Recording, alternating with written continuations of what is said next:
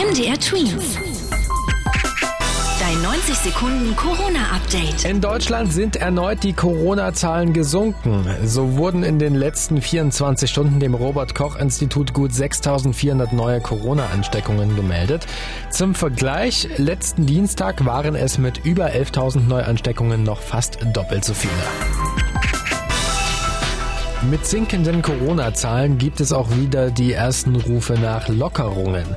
Die führenden Politiker sehen das aber skeptisch. Zum Beispiel hat Bayerns Ministerpräsident Markus Söder weiterhin Sorgen vor den ansteckenderen Virusmutationen, die bereits in Deutschland angekommen sind. Fakt ist, die aktuellen Regeln sollen bis zum 14. Februar gelten und viele Experten und Politiker gehen davon aus, dass sie auch dann nochmal verlängert werden. Immer wieder gibt es Kritik an Gesundheitsminister Jens Spahn, weil in Deutschland nicht so schnell geimpft wird wie in anderen Ländern.